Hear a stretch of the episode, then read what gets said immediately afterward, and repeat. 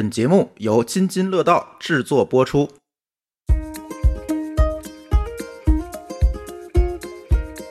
他是全程报道了北京冬奥会，主动上门，强烈要求必须要来上我们的节目。但是羽生结弦还是停在这个地方，几乎回答了我们所有的问题。这个时候，羽生结弦就是所有的那个电视机、摄像机，因为他怕穿帮那个镜头挡到其他的运动员，爬着过去的。就说在这个场馆里面，它的温度到底是怎么控制的？好像一个场馆里面，它要分成三层。大柳那对 CP 的话，就是那个男伴比女伴要高出一头多，那他们俩可能站在冰面上的感受的温度就不一样，就是女伴可能会冷一点，男伴是热一点。但是花样滑冰它是有非常固化的审美的，当然它有非常多的粉丝，但其实，在裁判界不是这样的。他希望男人非常像男人，女人非常像女人，你要比女人更女人。不过说到科技对。对于冬奥会的助力，我觉得也并不是所有的科技都会让嗯这个运动变得更明确吧，就让人真的是感受到这个体育之外的这种全世界人民大联欢的这种热情。行但是我们衷心希望，二零二四年全世界人民、全世界的运动员也好、观众也好、球迷也好，我们都可以重新聚会在巴黎。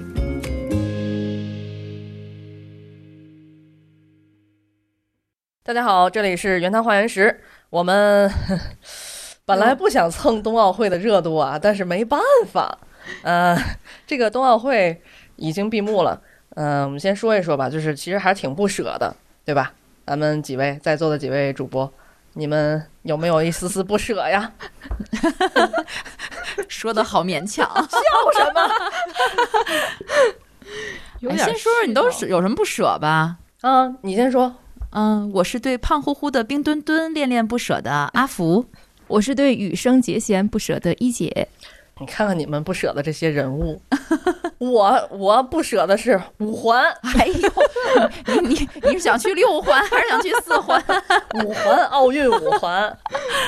呃，还是想说刚刚闭幕这个冬奥会，尤其是这个闭幕式。啊，这种告别呀，这个离别呀，然后这种怀念的情绪，好像还真的是慢慢涌出来了。一开始大家还是沉浸在包括春节、包括这个假期、包括这个冰雪盛宴这种感受中，然后等到这个闭幕式的时候，好像那种，哎，有点小小感伤的东西会出来。所以我们这次也是恰好赶这个时节吧，然后又请来一位重量级嘉宾，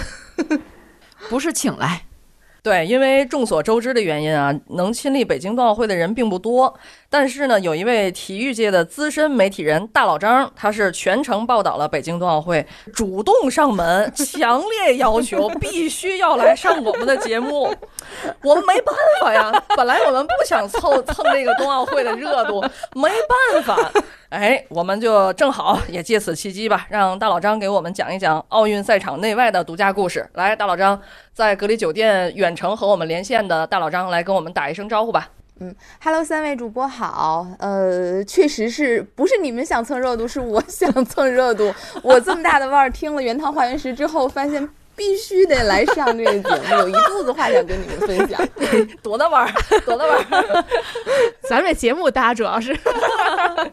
这碗这碗汤，这锅汤太大了。商业互捧。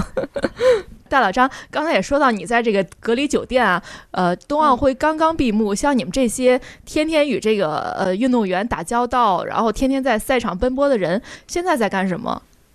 呃，说句实话，我还没有进到隔离酒店，我是今天下午两点才会去隔离酒店。然后据我所知呢，如果你今天不去进到隔离酒店的话，很多人其实今天还能在 MMC，也就是主新闻中心，嗯，在度过最后一段收拾设备啊、收拾行李啊，包括你把你的自己办公室的东西都拿走这么一个时光。但是呢，今天上午我有同事去了，发现大家并没有干这件事情，大家在排冰墩墩。今天排冰墩墩的人依然非常多，很多人都。想奥赛会闭幕了，可能在那个其实非常小的一个，我觉得就像一个小卖部一样的，呃，媒体的特许用品商店里面去排冰墩墩的人依然。可能我觉得排了五十米、一百米应该是有的，而且大家都是搬了办公室的椅子，他知道要在那里坐五六个小时，然后小马扎一排椅子，整个在主新闻中心长出一排椅子，大家就在那边排队办公，然后排冰墩墩。现在我觉得可能没有离开环内的记者，应该可能都在那个 MMC 二层的小卖部。等着买东西。这都跟我一样对冰墩墩恋恋不舍的人。不过我要凡尔赛一下，我是去年就拥有了冰墩墩和雪融融的人。嗯，你凡尔赛好几回了。哎，就哎，就你们这些人，冰墩墩不是已经下班了吗？你们现在就是被迫让冰墩墩再加 加一次班，是不是？不是真的，我跟你说，昨天我们还是前天，我们看到一个特别可爱的，应该是加拿大人，然后他一直排了好长时间，排到那个特许用品商店，结果当时冰墩墩卖没了，他就到处敲门 knock。冰墩墩，knock，冰墩墩，冰墩墩，到处在找冰墩墩，真的不是只有嗯、呃、中国人喜欢冰墩墩，而且我还听说有一个美国小哥，就是我们在延庆的同事跟我讲，说他女朋友说他。不带不带冰墩墩回来，他就不能够回家，所以他在特许用品商店门口排了两个多小时。所以一开始我觉得对冰墩墩的爱可能是。在那些看了动图啊、看了动画片儿啊被带货的中国人，但是随着冰墩墩的这个形象，我觉得是在呃海外的媒体上，比如 TikTok 啊，或者是 Instagram 上面越来越火，可能就是全世界各地的老乡们都希望能够带一个冰墩墩回家了。嗯，那我多问一句，在媒体中心买的冰墩墩跟我们在某宝旗舰店买的是一样的吗？嗯，是一样的，但是我觉得每一只墩都有自己不同的特色。我们真的把一排冰墩墩摆在一起比，还是有点差距的。线头 不一就是。有的人会美一点，有的人的可能会丑一点。行，那我鄙视们链已经形成了。对，那我们正好抓住这个时间窗口哈，在大家排冰墩墩的时候，把大老张同学拽过来，跟我们在一块儿聊聊冬奥会。哎，那大老张，你在整个冬奥会期间主要是报道哪些比赛啊？呃，我其实个人跑花滑的赛场跑的会比较多，我可以给你们看一下我这个证件。既然咱们现在可以视频交流，就是在冬奥会里面，你跑一个一届赛会，除了需要有证件，但并不是指你有证件就可以去任何的地方。然后你如果想进就是混合采访区，就是你真正能够采访到运动员的那个地方，你是需要再贴一个标的。所以你从我这个标里面就可以看出来，我这次的嗯采访主要集中在什么赛场。这个 FSK 就是 Figure Skating。就是这个赛场是我跑的最多的一个赛场，已经变成很厚的一坨了，就是用我们天津话说就是咔哧不下来了这坨。然后嗯，这边就是短道速滑的赛场，包括嗯自由式滑雪。大跳台的赛场和单板滑雪大跳台的赛场我都跑过，嗯，冰球也去过，呃，这次在北京赛区我可能就是冰壶没有去过，然后速度滑冰也去过，基本上，嗯、在北京赛区的场馆我都跑过了。哎呀，真是太羡慕了。他去的基本上都是大热门啊，对呀，而且就是在此前，其实北京刚承办下来举办冬奥会的时候，我那时候就立志到北京冬奥会的时候一定要去现场看。但是因为我们众所周知的原因，可能没有到现场的这种机会。那岛张是不是在现场看特别爽？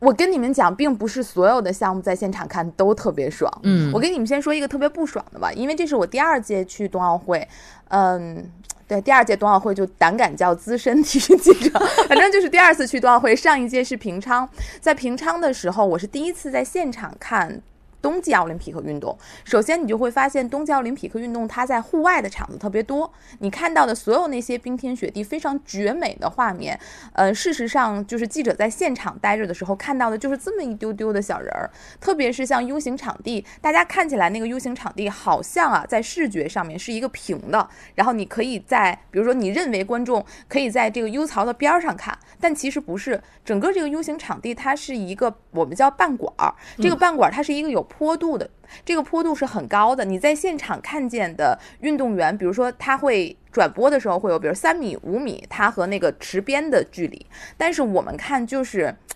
一个小点儿转了几圈儿，就是，但是你还要在外面站三个小时，零下三十多度，所以其实并不是很爽。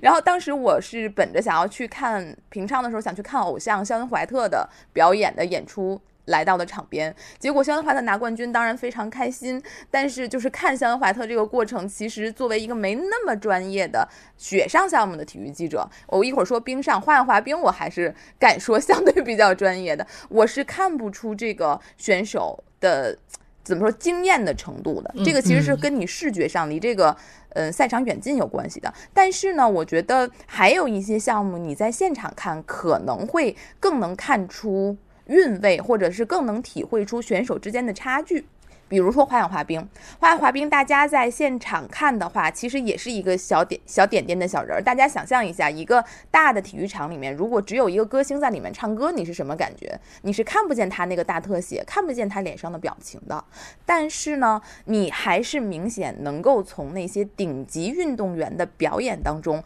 感受到这个人的魅力，感受到他对全场气氛的带动。但是没有那么顶级的运动员，你可能就会跑神，因为他太小了，你就能够感受到，确实是所谓艺术表现力是有弊的。但是如果你在电视机前看的，其实你可以捕捉到更多的细节，每个运动员都很动人，所以这个是在现场看和在嗯电视机前看，我觉得很不一样的一个地方吧。，哦感觉现场看就像是八音盒上跳舞的女演员的那种感觉，八音盒上那对，个没错。啊那个小玩偶尤其那个 K 宝，她本身长得就特别像八音盒上的那个，啊，对对对，嗯，小姑娘，嗯，呃，还有一个啊，就是，嗯，还有一个身份上和心态上的问题。你比如我原来也到这个赛场，就是以体育记者的身份去赛场去这个看过比赛，真的不一样。首先，体育记者所待的那个记者席，他就不是吗它？就不是一个正常的观众席，你知道吗？就是你你看的那看比赛的角度，它就不一样。首先，它就不如观众的这个现场观众的这个角度看的要清楚。啊，呃，我不知道这个这个冰雪运动会是怎样啊，但是我那会儿是这样的。另外呢，就是你心态不一样，你全程是带着你要写稿的任务去的，啊，然后你这个比赛赢了的时候，你不能跟着一起欢呼，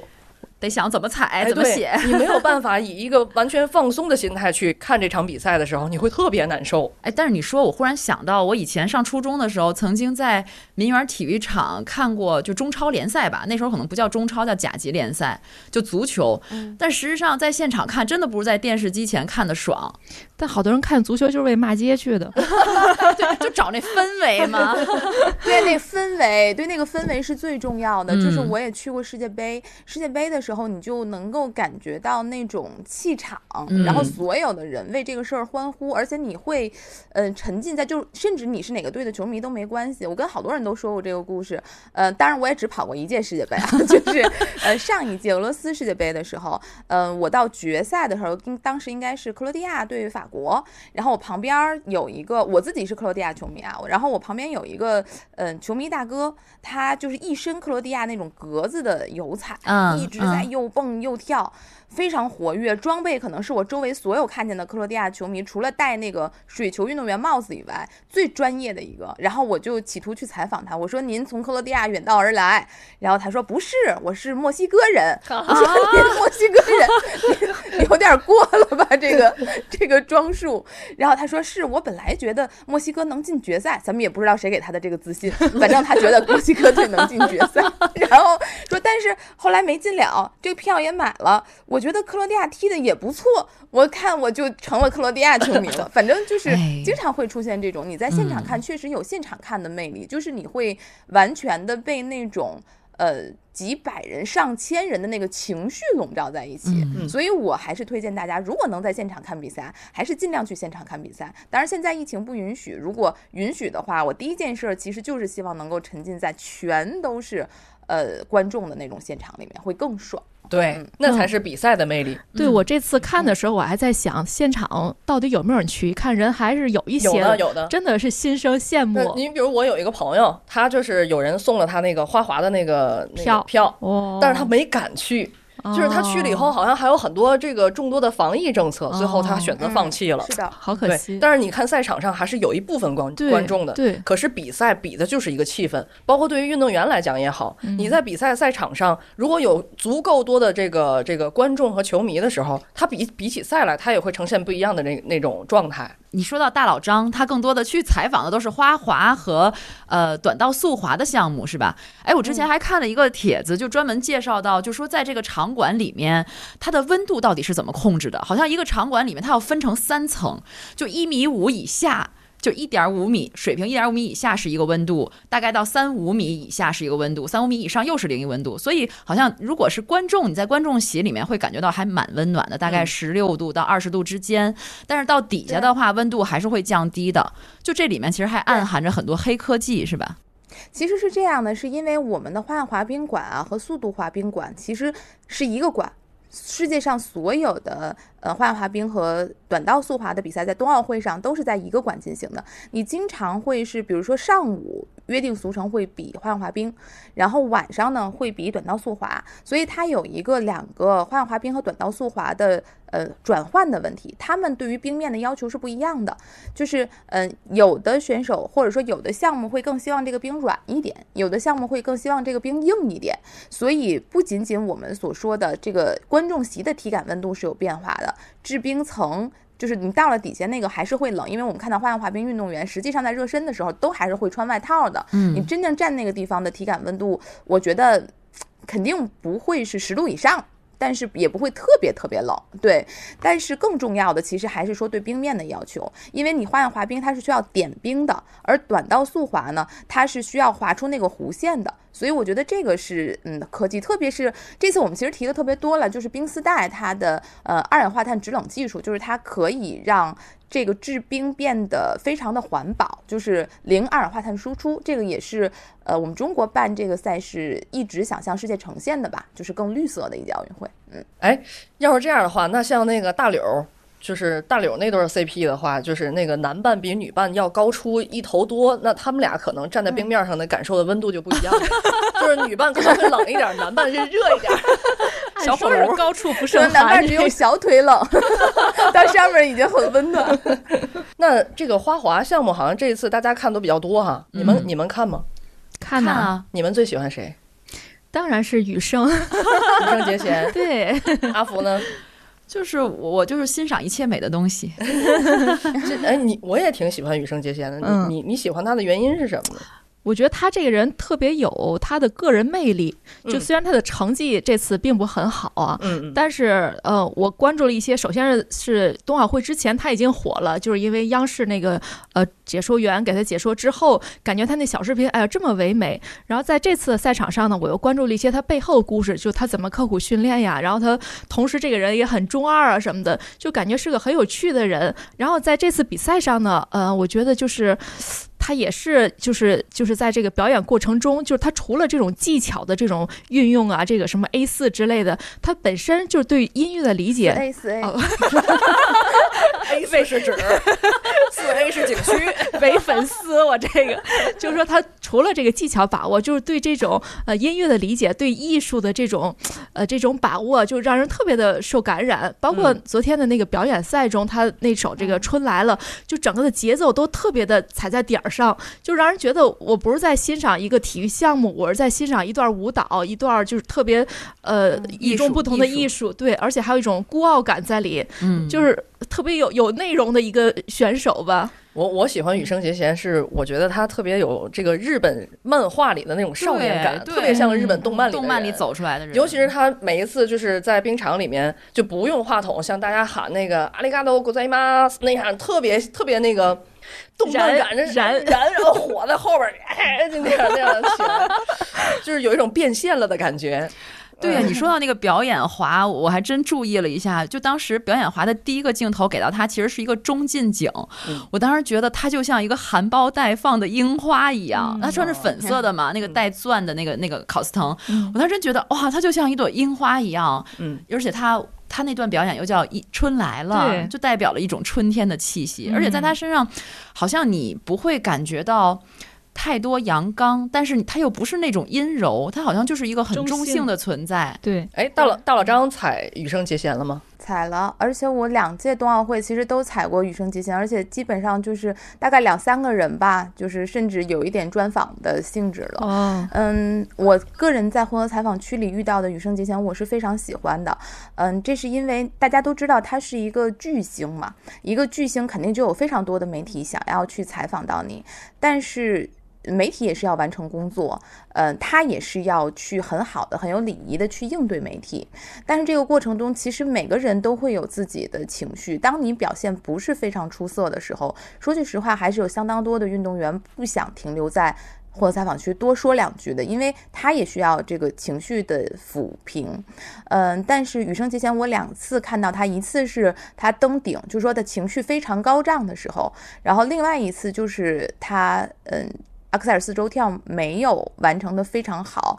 也并没有站上领奖台的时候，呃，我觉得这两次你从他的礼仪来看，你看不出他有任何的区分，而且呢。嗯，大家知道，其实日本人是非常非常喜欢花样滑冰的。呃，我上一次去采访冬奥会的时候，就讶异于怎么会有这么多的日本媒体在花样滑冰这个赛场。后来我问到一个日本记者，他告诉我说，日本光花样滑冰的专业杂志就有十几本。而日本呢，在你你知道，在采访奥运会的时候，它其实是有一些，哎，我不知道这样说好不好，有点阶级划分的。就这个阶级是什么呢？是你付了越多的钱，就可以站在越前面。就是，嗯，你付最多的钱呢？就是是持权转播商，持权转播商还要再付更多的钱，才能在运动员出场之后获得一个注入点的位置。这个注入点的位置就是你一对一采访他，运动员理论上来说，他必须要在这个注入点停留，去告诉媒体他现在的所思所想。那么前面会有，比如说五到六家或者是更多的顶级电视台拥有这样的驻点。再往后这个地方叫持权转播商的 ENG 的区域，这个 ENG 的区域呢，就是。呃，我是持权转播商，但是我没有额外付费再买那个注入点一对一的位置。再往后呢是通讯社的位置，再往后呢是文字记者的位置，再往后呢是非持权转播商的位置。也就是说，运动员像这种顶级运动员，如果从获得采访区开始走就接受采访，一直走到尾，他甚至可能接受一个小时、一个半小时的采访，这都是有可能的。而羽生结弦的日本人这么喜欢羽生结弦，所以他在前面已经接受了四到五家日本电视台购买了注入点的这种采访。我们在获得采访区等了羽生结弦一个小时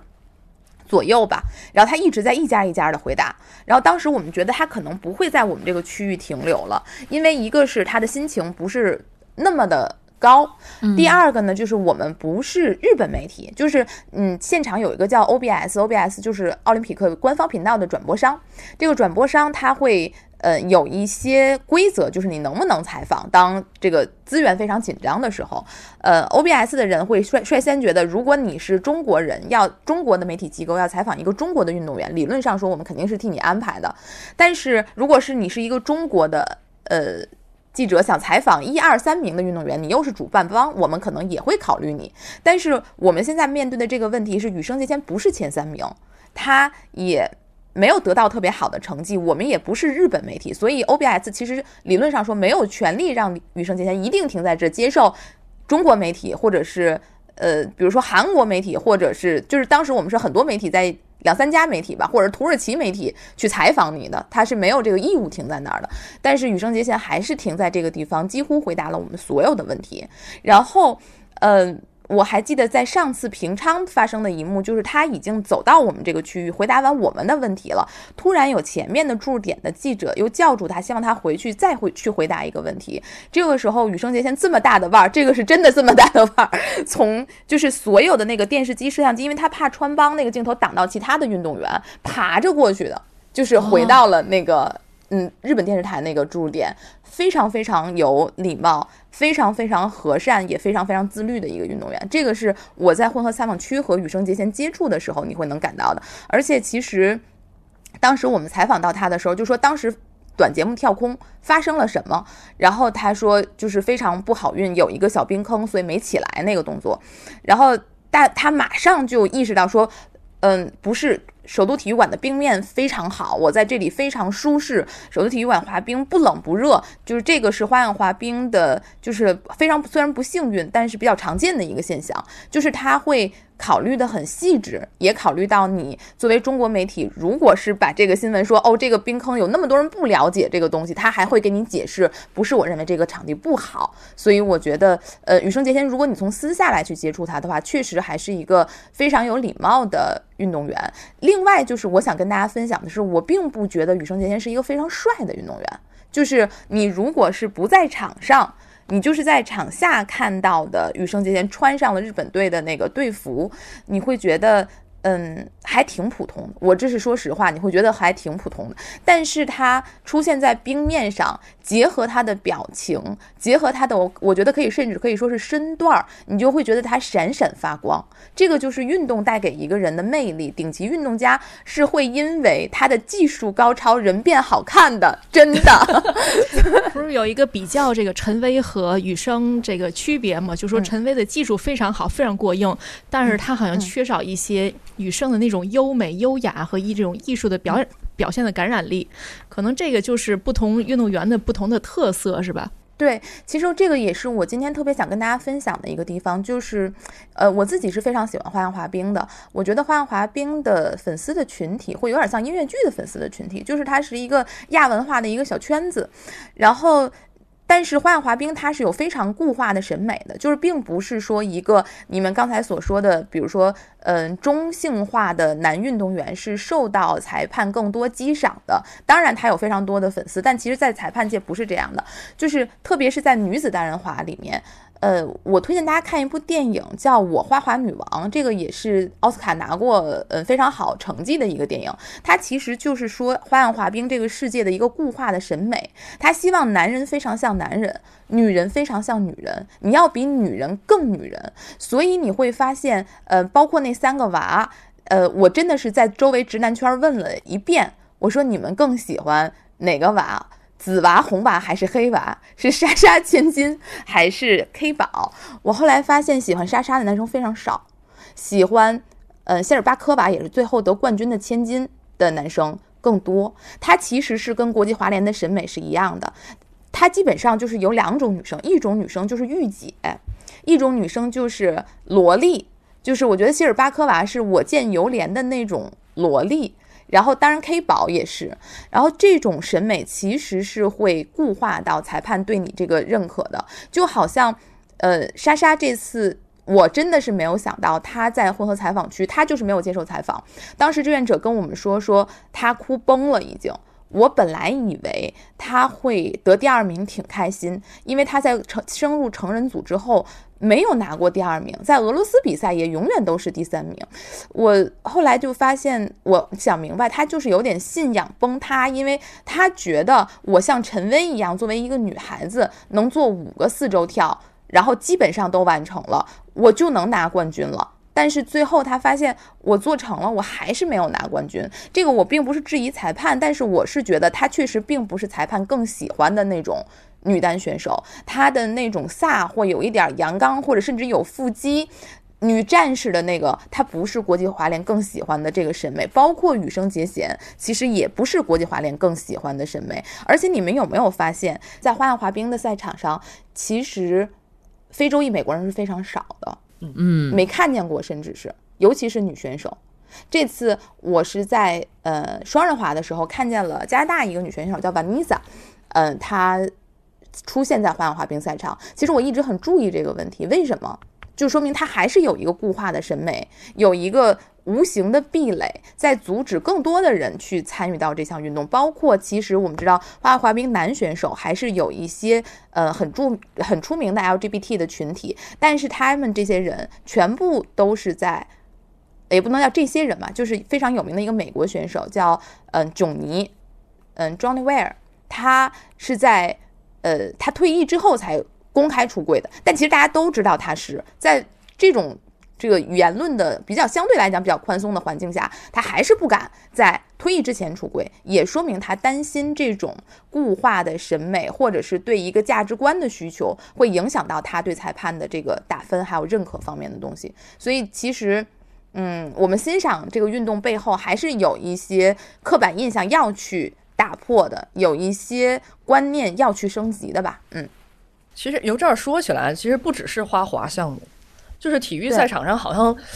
几乎所有的项目都在就是希望女性更女，然后男性更男。就可能花滑比较明显。你看这个，我我这次也也是呃观察了一下，就这个双人滑，永远都是男人高大勇猛，女女孩子是娇小可人，穿着小裙子，一个王子一个公主，都是这样的 CP 组组合。但其实就是现在感觉现在社会上对男女的这种角色的这种呃印象已经是越来越宽容了，但是在赛场上怎么还是这么刻板？就是永远都是这样的组合嘛？你比如说在社会上有男强女弱，也有女强男弱，或者两个兄弟般的感情。就是你的意都有思是，那找这不是玄镜韩聪吗？就是你的意思是找一个一米八的一个女运动员，然后托举一个一米六的男选手。对呀、也不是没有可能啊。就为什么哎，真的很很多年之前出现过这个，就是在我童年印象当中，我一直想找到那个视频，找不到。就是冰舞比赛里面，呃，我印象太深了，我忘了是哪届冬奥会，她是一个法国的一对选手，那个女选手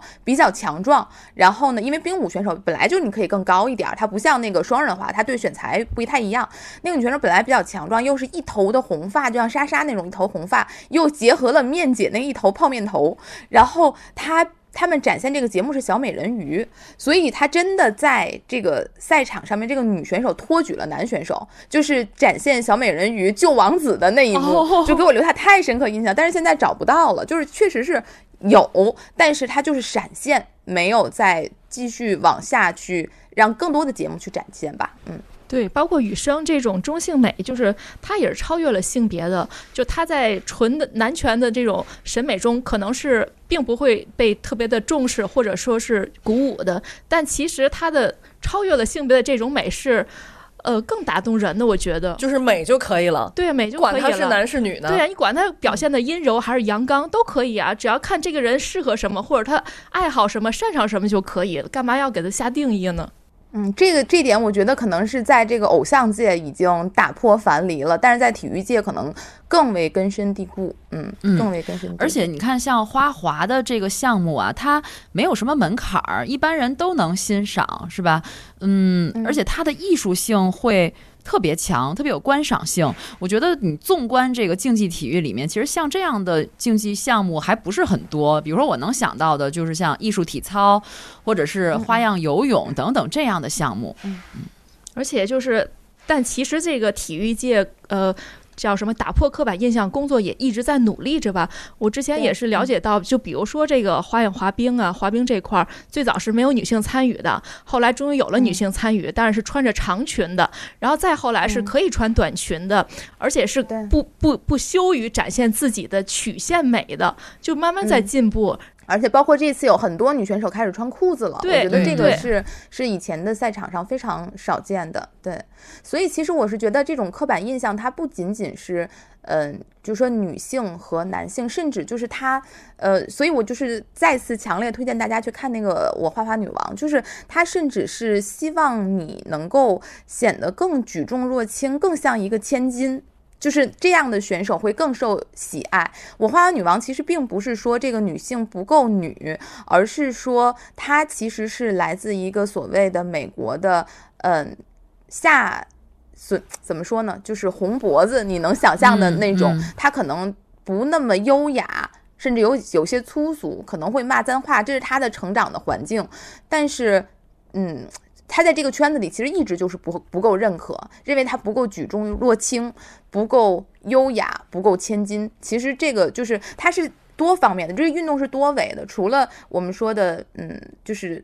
所谓男性的审美、男性的凝视以外，其实还有一些阶级化的东西都在这个运动里体现。但它同时，我又想说，它从我们观看比赛，包括选手的关系来讲，还是至少从我们外人看来是非常非常有爱的。它有自己独特的这个文化，呃，特别世界人民大团结。因为首先这个圈子很小，就是大家选手和选手都互相是认识的。然后，所以你这次看见好多，比如说羽生结弦和呃。刘星宇的互动啊，和金博洋的互动啊，金博洋和千金的互动啊，是因为大家本来就是在以前能够在巡回比赛的时候都关系很好，而且他还会有晚宴、舞会，包括表演滑，嗯、呃，所有这些东西其实都是营造了一个嗯、大家互相欣赏，就像演员，就是我觉得就像我们是一个。不能叫杂技班儿吧，就是我们也不能叫马戏团，反正就是我们是，我们是一个演出团体，在世界巡回演出，然后同时我们在比赛的这样一个气氛，可能是很多运动项目不相当不具备的一个国际化的感觉，甚至就是说我刚才说日本特别火嘛，我们国家以前有一个女运动员叫李子君，其实没有取得过特别特别好的成绩，但是嗯，她整个人就是那种可爱的小萝莉，而且是东方小萝莉的感觉。她在日本有特别特别多的粉丝，然后有很多很多人为她点赞，所以你也可以看出来，这个东西这个运动确实不仅仅是单纯的竞技了，嗯。这次北京冬奥会真的会在其他的这些生活配套等等这些方面，比如场馆的这些方面，让他们觉得很意外、很惊喜吗？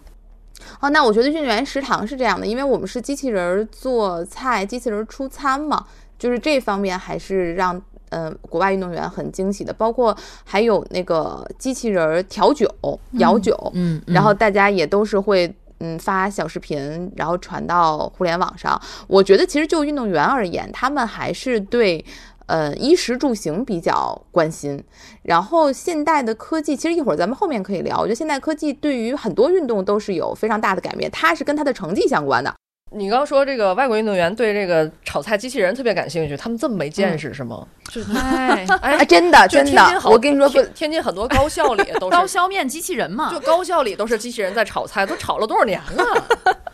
对，你没看过彩铃那个说那个什么机器人送餐，然后给外国朋友亲友吓坏了那个段子吗？真的是这样 啊！咱们去吃饭不经常有机器人送餐吗？连永远有不平衡的地方。所以说，就是你看这次冬奥会啊，不只是在这个衣食住行上，在食堂上机器人在炒菜，其实这次这个体育赛场有很多高科技。哎，你说炒菜，我想起来了，就是谷爱凌的那个呃，在呃。呃，进入这个赛场之前，不是在中国进行了一段秘密的集训吗？他当时去的那个地方就是一个叫汉的，叫金针菇汉学坦。对，不是不是，他那个冰场的名字就是叫一个什么？啊，最大的汗雪场，它是在四川，当时也没没太关注这个事儿。后来我也是偶然看一个视频，它这个雪场的那个呃构成的，其实就是一种叫呃改性的聚酯化合物，其实就是一种塑料嘛。然后那个每个这个所谓的这个雪场的这个雪的组成部分呢，就是像一个个的金针菇一样的东西。就那个那我滑过，那特别滑，就是比真雪还难滑，就是太容易摔倒了。那我我看那个图片了，我觉得特别像那个梳子。就是那种那个梳子，对，然后他那个，对我还仔细看了一下，他那个是有这个理论依据，就是说它之所以像金针菇，就是它那个圆头在接触这个滑板的时候是最小面的弧度去接触，所以它会特别的滑。我觉得这个中国人的想象力也是蛮厉害的，说别的国家也有这种呃汗雪场，但是这种金针菇式的好像只有中国有。不，这 金针菇式的汗雪设备是从中国四川走向的全世界，嗯，就是有很多人都是过来学的，嗯，可能就是吃的时候有的灵。感吧，涮火锅是吧？其实它不是金针菇啊，是而且而且大老张不说那个很滑吗？你想这么滑的场地都能练出来，再到冬奥赛场上肯定能取得好成绩了。嗯，哎，你说到这个汗血。汗血毯的这个事儿，我又想到了，你知道那冰丝带吗？冰丝带外面它不是有好多钢化的玻璃吗？嗯，但实际上那个钢化玻璃都是天津的一家企业生产的。嗯，他们克服这个技术攻坚，他们最后实现了是这个半径只有十七点五厘米。你想，半径从一米到十七点五厘米，这是多少倍的一个一个一个？呃，一个提升，但是而且他们为了生产出来这样的一个小半径，不仅是他们自己就生产这样，而且他们甚至还研发了出来一套设备。所以其实你说这个冬奥会呢，它不仅是暗含了黑科技，同时它也是促进了很多实体经济的发展，倒逼了科技创新。哎，然后这个冰丝带也是广受好评啊，这业内人人士说，这个奥运的记录也是多次被刷新。而且被称为平原上最快的冰，就是它是跟这个高原相比的。那一开始我还比较好奇，说它这个大多数的呃速滑领域的世界纪录是产生于这个盐城湖啊这种高原的场馆上，但是这个冰丝带呢之所以能够让大家瞩目，就是因为它是在平原地方。我一开始还想，为什么高原地方要比平原好？按说高原空气稀薄嘛？原来是因为高原场地呢空气稀薄，冰面较平，所以说。成绩呢要比平原的场地好，但是这个冰丝带呢已经是打破了这个高原场地的这种独有的优势。嗯，呃，刚刚你们说到了这个北京冬奥会当中很多科技创新，其实我们看到的是一些表面的现象，但其实在这表面现象背后，实际上是有很多科研创新的这个科科技力量的积淀在里面的。我就举一个例子，比如说。你们知道北京办一场冬奥会最需要的，也是最多的需要的是什么吗？是雪。嗯对吧？尤其是在这种竞技类的赛道上，它所必须的是密度要比天然雪高三到五倍的人造冰状雪。在二零一六年以前，我们国家是造不出任何一条合格的冰状雪的赛道的。这个是北京申办冬奥会成功之后，中国的科研团队才开始对这项技术进行了攻关，而其中的科研带头人是我的兰州大学校友秦大河院士。又来了，但是我要跟你们说的就是，这个东西不是一朝一夕就能就能够这个实现的。这个人曾经多次到南极科考，而且他是第一个横跨南极的中国人。迄今为止，他也是仍然是世界上唯一一个全部拥有南极地表一米以下冰雪标本的科学家。我们都惊呆了。其实啊，进入新世纪之后呢，随着人造雪技术的一些不断的更新，然后冬季的冰雪运动呢，也成为这一些热点的赛事。那对于中国而言，人造雪它这个技术起步是非常晚的，然后国外是掌握这这项技术的，而且它又实行这个技术封锁，我们根本无法拿到赛道用雪的参数的标准，所以很长一段时间里呢，国内的赛道雪雾技术几乎几乎是空白的。然后我们的运动员呢也没有合适的场地训练，要么去国外去找场子，要么去谷爱凌去那金针菇的汉学坛。而就在这个时候呢，北京申奥成成功了，申申冬奥成功了，然后要这个要求造出我们中国人的冰状雪的这个雪道，那这个艰难的攻坚任务就最终落在了我的校友的肩可上。可以了，谢谢谢谢。然后当时呢，他已经是七十岁了，他们经过了四年的奋战，终于突破了这项艰难的人造雪技术，才有了现在的北京冬奥会。哎，可是我怎么记得我第一次滑雪的时候，那是在那是国外的技术，零几年哦，零几年在以前就有，在在滑雪场，但是就是说这人工造雪嘛。但是这一次是咱们国家自主研发的这种冰造雪技术。哦，厉害了，厉害了。不过我觉得听你听听小黑刚才那样讲，我就觉得其实真的有你看到的可能是赛场上的这些精彩的展现，但是其实背后有很多人在为一届成功的冬奥会举办来付出努力。你说的这个就让我嗯想起了，嗯、有一家天津企业的故事，是也也是我前一阵儿采访到的。哎，大家都看这开幕式哈，包括闭幕式，它不有那个呃。奥运主火炬台那个雪花，嗯九十片小雪花组成那个大大雪花，然后升降等等这些，包括在零八年的奥运会的时候，它不也有一些点火的装置的升降吗？这个升降的传动装置其实是天津一家企业来提供的。但是为什么这次冬奥它特别有故事呢？是因为他们本身从二两千年、二零二零年的时候，其实就已经接触了这个导演团队，他们就已经共同呃定下来，可能他们要搞合作，要开始这个相关的攻坚，包括一些设计。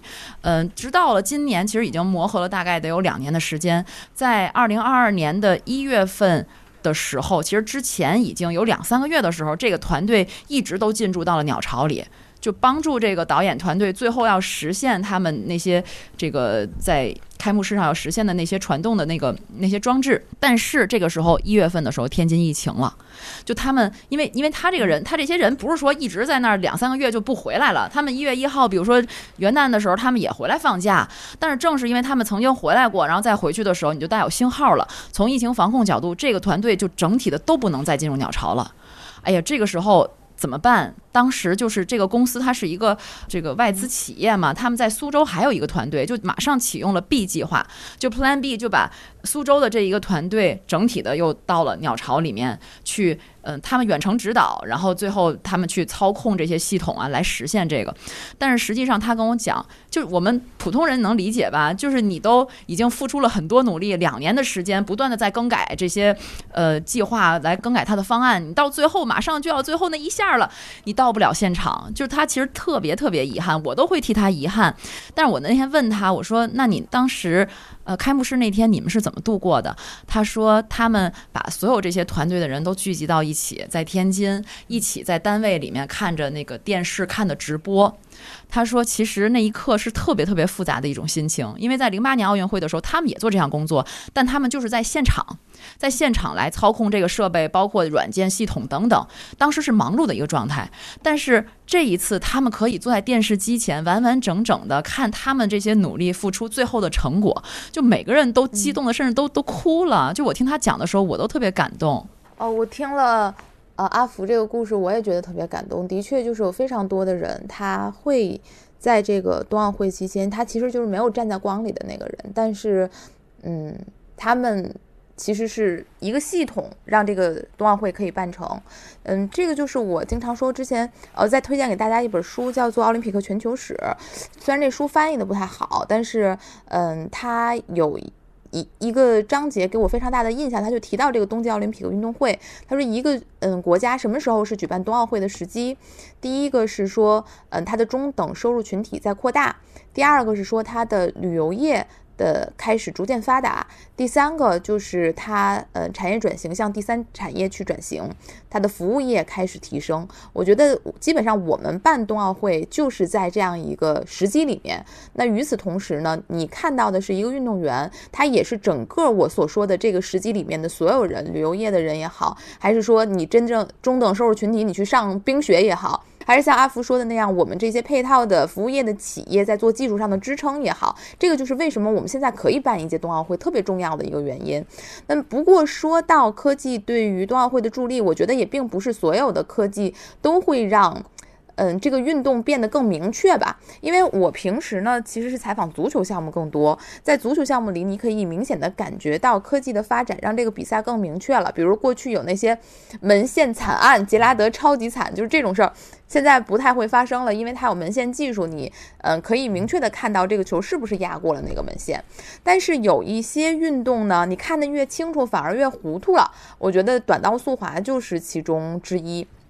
我最初对短道速滑这个东西就是现场跑，就还是平昌。在平昌跑的时候，当时也是在混合采访区嘛，你会发现所有所有国家的记者都在抱怨裁判不公平。不仅仅是我们中国的记者觉得我们中国运动员没有犯规，可能荷兰的记者、加拿大的记者都认为自己的运动员没有犯规。那他之所以会有这种感觉的原因呢，是过去呀，你的转播技术没有那么发达，你科技没有那么发达，你可能只能看见几个机位的镜头，到底是谁扒。扒了谁了，就特别明显。但是现在就变成你可以看到无数个角度的镜头，所有以前那些就是运动员认为裁判看不见我的小动作，全部都会被曝光。但是呢，你又不知道看哪一个镜头，他判的到底是哪一个动作，这个规则又不是这么明确，所以你就会发现，所有的国家、所有的运动员都觉得自己吃亏了，就很少有就是，除非这个这个。怎么说这个犯规太过明显，而且就只有你一个人犯规，别人没扒拉你，只有你扒拉别人了，才会就是大家都心服口服。哎，这裁判判的对。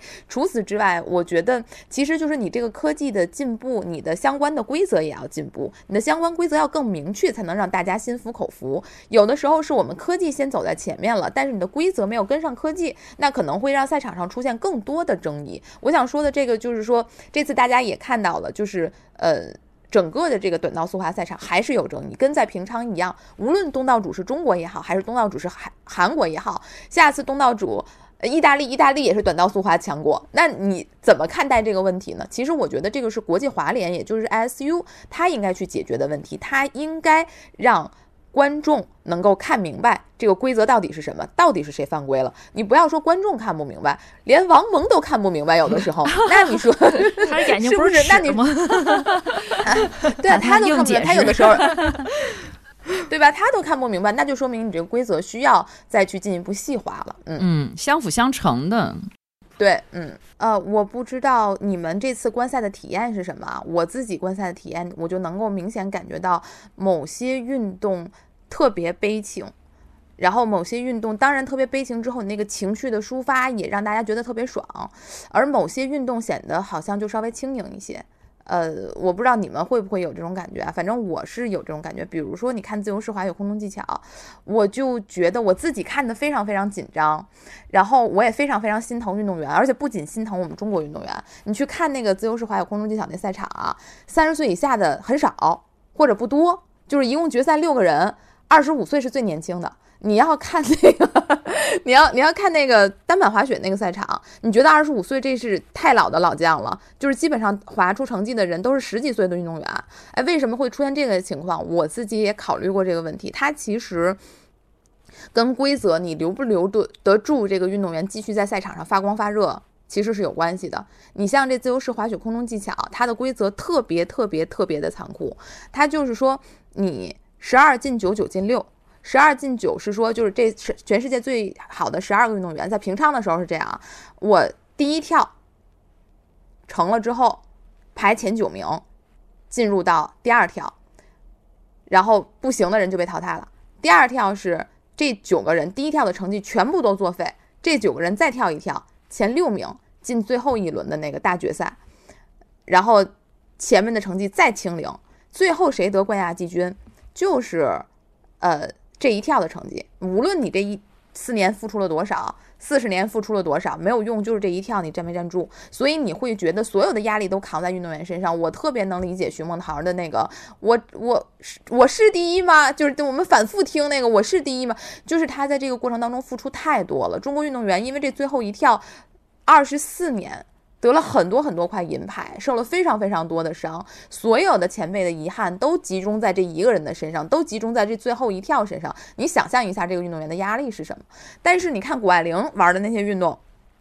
嗯，这不能我们不不制造这种对立啊。但是你看，就是一些我们说的什么呃 U 型场地呀。或者是大跳台啊，就是大跳台还稍微好一点，就是 U 型场地和坡面障碍技巧，它都是说你进入决赛之后，你一个人耍三轮，这三轮那最好的那那一个成绩就决定了你的成绩，所以你会敢于尝试，所以你会敢于创新，因为没关系，你可以失败，那个是我不允许你失败，你失败了之后你就完了，你就拿不了冠军了，这个其实就是规则对一个运动气质的影响，所以嗯，你会发现。他渐渐的练这个运动，包括这个运动难度，呃，咱们中国之前有过一个，我记得好像说齐广璞在二零零三年做出了世界男子最高的难度五点零，就是自由式滑雪空中技巧，二零零三年就做出来了，现在世界上最高的难度还是五点零。还是这个动作，但是你如果是看单板滑雪，那可能一年这个人就说，哎呦，这个人打破世界纪录了，做出来幺八零零，然后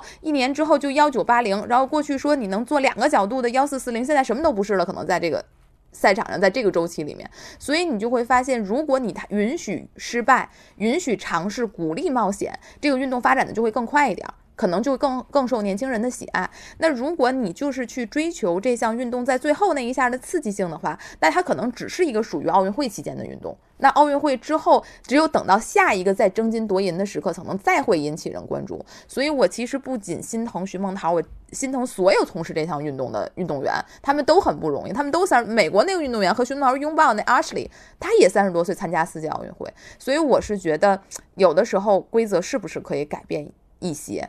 这个是我个人的就在赛场边的观察的一些看法，我觉得太残酷了，这个运动。嗯嗯，他那个难度系数上不去，就是因为运动员要求稳，是吧？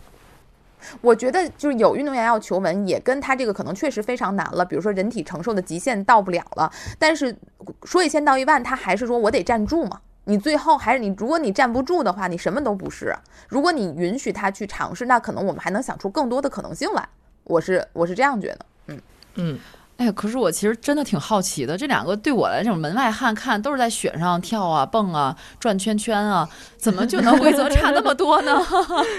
你就想象，一个是举重，一个是踢足球，它各种规则都千差万别，但是它其实规则体系完全是不同的方向的。对对，嗯，对，这个其实就是，其实这自由式滑雪空中技巧，它是在。嗯，有一个叫雪上芭蕾的项目退出奥运会之后进来奥运会的一个项目，它其实呃会有点像奥运赛场上的跳水，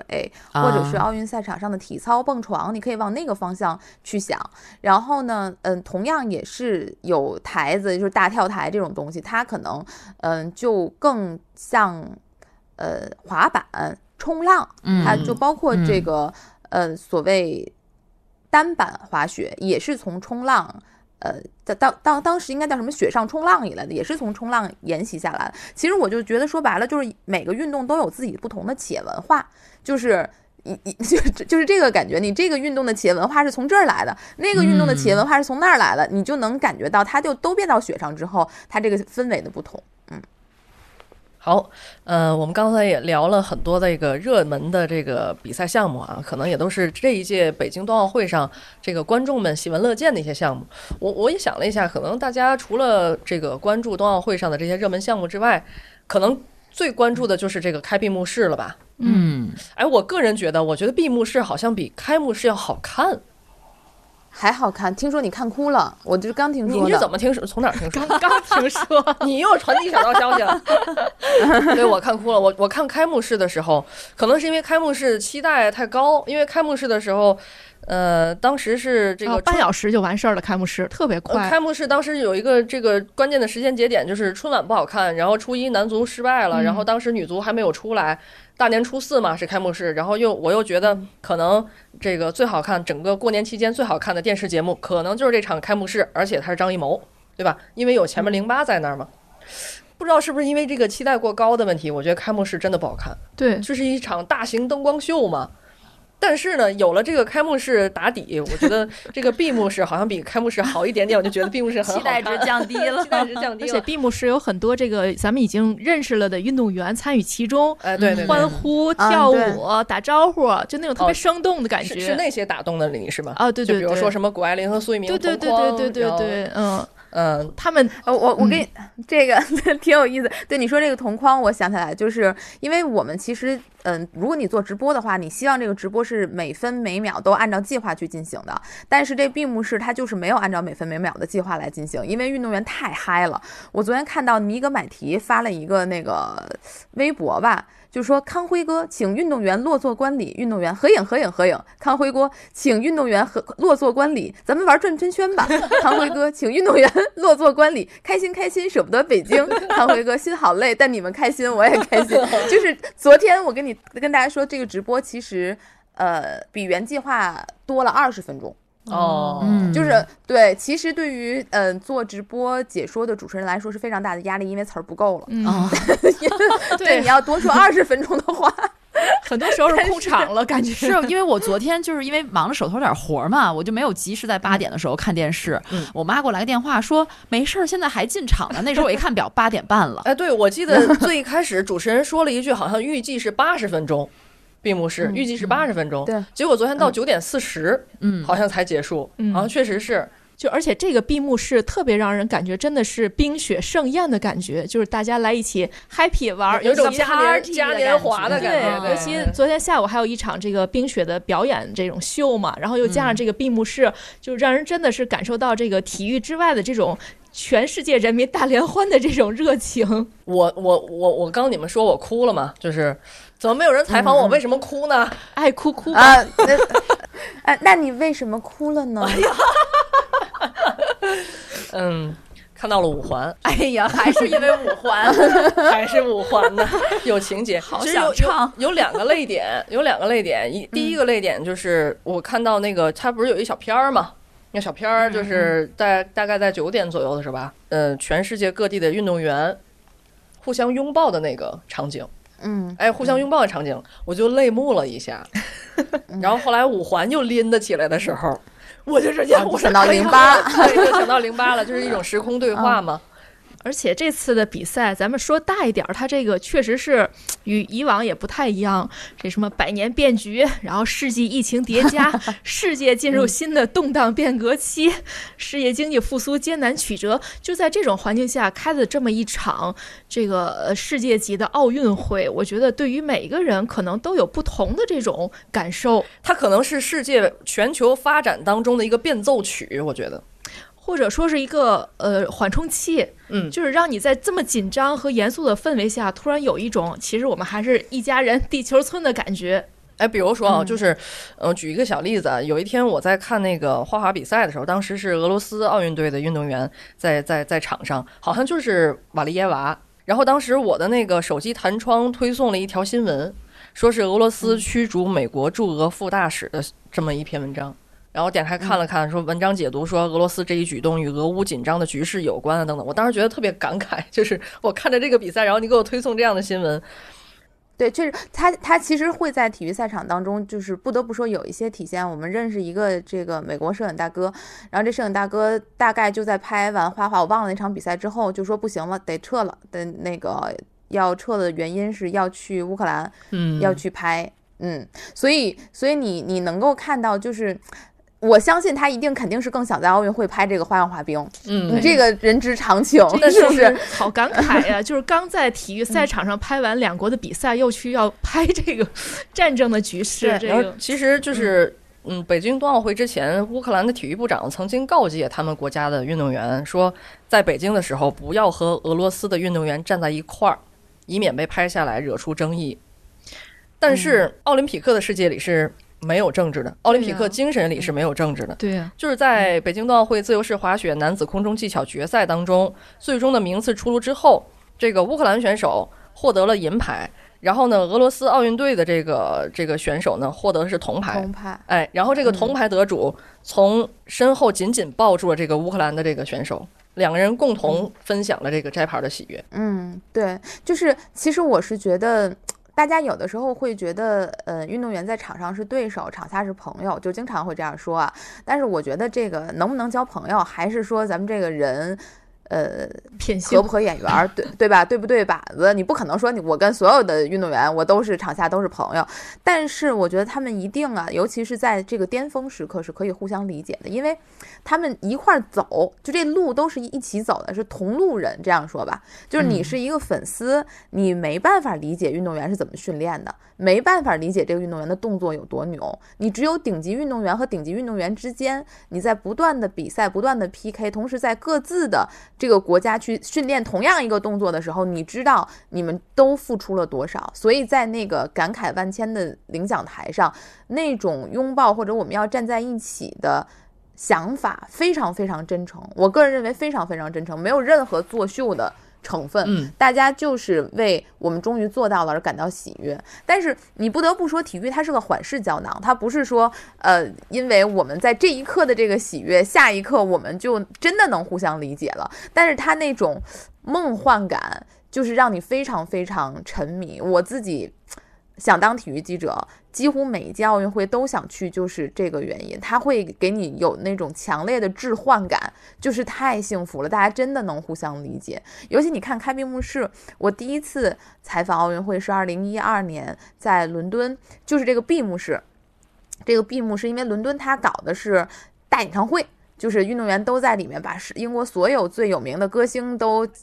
对请来，然后大家就演唱会。然后我很喜欢一个英国乐队叫 Oasis，然后当时当年啊最喜欢的乐队是 Oasis，然后当时就是呃烂总应该出来唱《Wonderwall》这首世界名曲。然后当时我就是和嗯不知道是哪个国家的记者，大家全部都其实我没有进去那现场，没票，没进去那现场，就在 MMC，大家就搂在一起。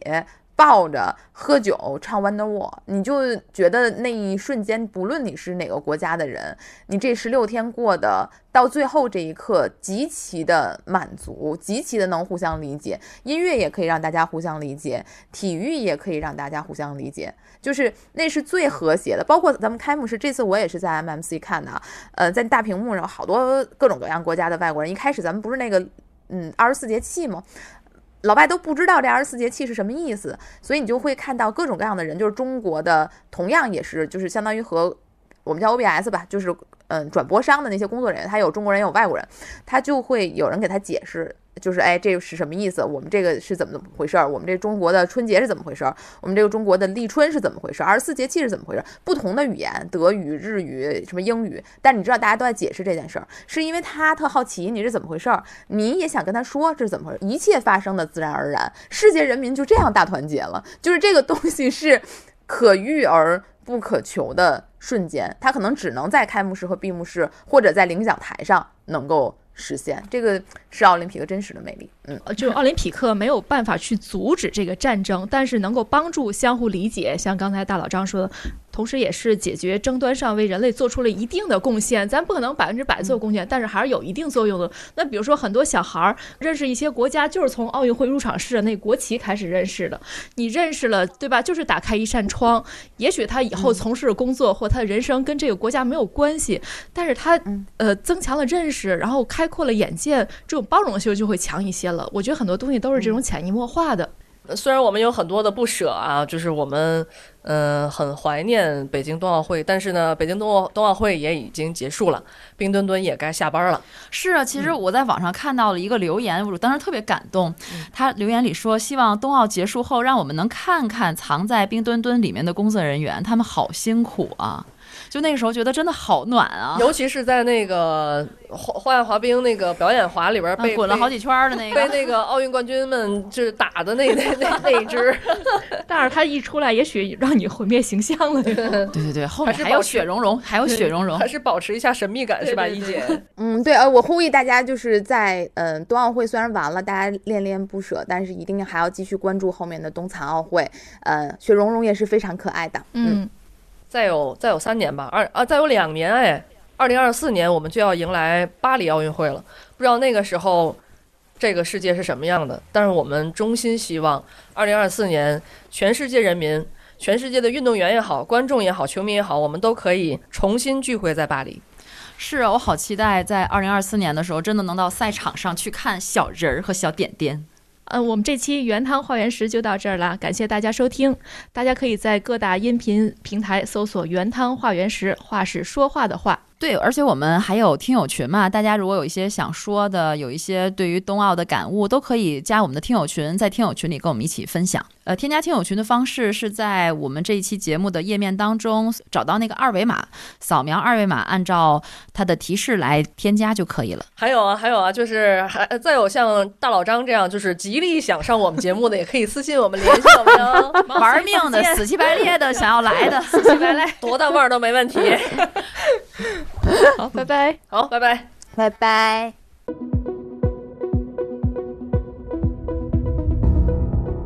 感谢您收听本期节目。本期播客节目由津津乐道制作播出。你也可以在我们的官网 d a o 点 f m 找到我们的更多内容作品。如果您喜欢我们的节目，欢迎在微信、微博、朋友圈等社交媒体转发分享。您的分享对我们而言十分重要。如果您希望与我们互动，可以关注我们的微信公众号“津津乐道播客”，天津的津，欢乐的乐，道路的道。在关注后按提示操作，即可加入我们的听友社群。